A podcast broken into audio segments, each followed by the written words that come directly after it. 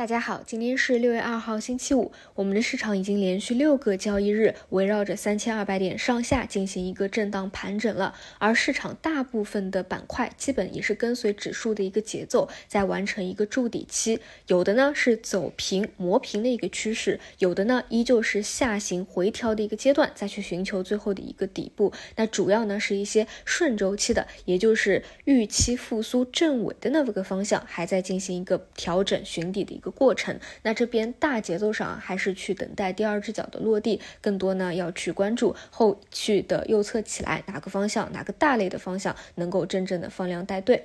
那么再说回板块啊，目前有轮动的逆势的分支，其实还是翻来覆去那几个，比如说半导体方向啊，其实呢还是存储啊、chiplet 啊这些，大家可能比较早就布局了。那除此以外呢，昨天复盘下来啊，还有一个国产五 G 手机的细分方向，慢慢的。啊，也在走出一个小趋势，这个是刚刚底部起来的，所以如果有新的关注的话，这个也可以去稍微关注一下。机构这边的话也是比较关心的，嗯，更多还是有各种小作文消息的一个刺激吧。但是有的时候走势呢也能够反映大家的一个预期。除此以外呢，就是 MR，不过 MR 这个也讲的比较早，下周呢就要到落地兑现的一个时机了，所以呢更多还是要把握好一个节奏啊，这个位置就千万不要再去关心和追涨了。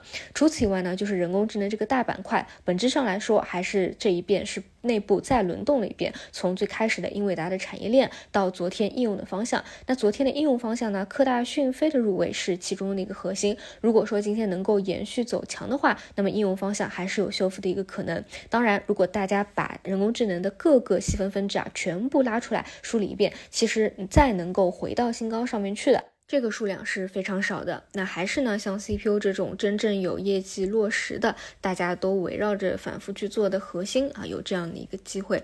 那么除此以外呢，就是机器人啊、中传信啊等等啊，会相对来说比较逆势，还在轮动的分支里面。其他的方向呢，更多还是看指数大环境的一个走势啊。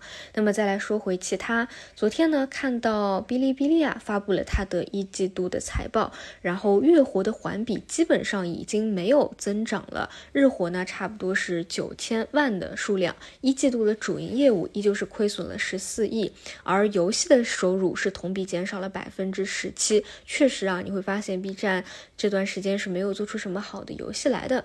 这里给大家分享一下啊，就身边的朋友有分享过的，以前呢，他们作为一个百大 UP 主啊，是每年都有 B 站给他的一个补贴的。那很多创作者拿到这笔呢，他会用在。去去租一个比较大的工作室去工作，或者说呢养活自己的一个小团队。但是确实啊，到今年来说，这笔钱啊也没有了。然后呢，之前好像也给大家分享过，在讲腾讯的。呃，一季报业绩的时候有分享过啊，就是会有这样的情况，就是以前只把腾视频号当做一个分发的平台，不会专门去为它定制内容。但是今年呢，身边确实有很多人表示，已经想要把视频号专门当成一个定制化的平台，去为他专门定制产品。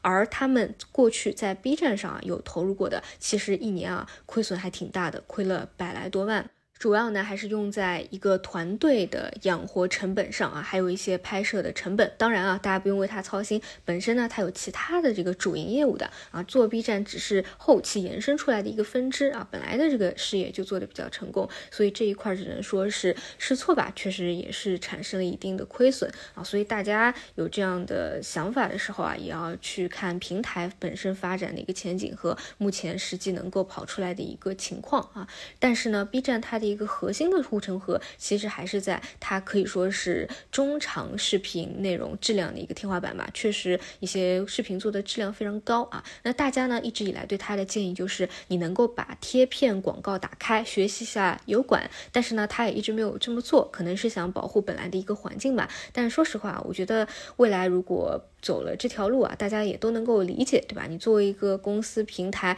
大家如果喜欢你，那还是希望你能够盈利起来，对吧？不能够亏损下去了，啊！但是呢，看咱们的这个喜马拉雅的平台啊，就说实话，就广告真的是太多了。所以之前也有几个问过我啊，说，哎，为什么打开你的节目会有广告？这个不是我自己加上去的，是这个平台节目本身就自动给你贴上去的。我想把它拿掉都拿不掉啊！所以呢，除非你去开一个这个平台。的会员啊，这个就没有广告了，其实也不贵啊，除不然的话你就得听到这样的一个广告。所以呢，讲这个事情啊，主要是想表达，其实不是所有的。互联网公司它都还有成长性啊，其实像 B 站的一个业绩，至少从现在来看，成长性啊是比较弱的。你看月活都不增加了，整体还是一个亏损的情况啊。但是腾讯为什么之前能够修复一波呢？一方面是因为真的是杀的太狠了，啊，有一个估值的修复。另外呢，其实我个人还是比较关注腾讯在七月份、八月份它的一个大模型发布的一个情况的啊，我觉得这个还是有一定的看点的，并且呢，我一直认。为像这种恒生科技啊啊、恒生互联网啊，还未来还是会有一个复苏波段的。你看之前就是有一波比较猛烈的复苏波段嘛，只不过复苏正尾了，所以从哪里起来回到哪里去了。但是未来还会不会有复苏的预期，或者说真正的能够复苏呢？我觉得这个是可以等待的。所以呢，如果是偏左侧的啊，并不喜欢右侧去追涨的，这个也可以纳入你观察的一个方向啊。但就像我刚才讲的，呃，你要么是选择板块啊，如果是。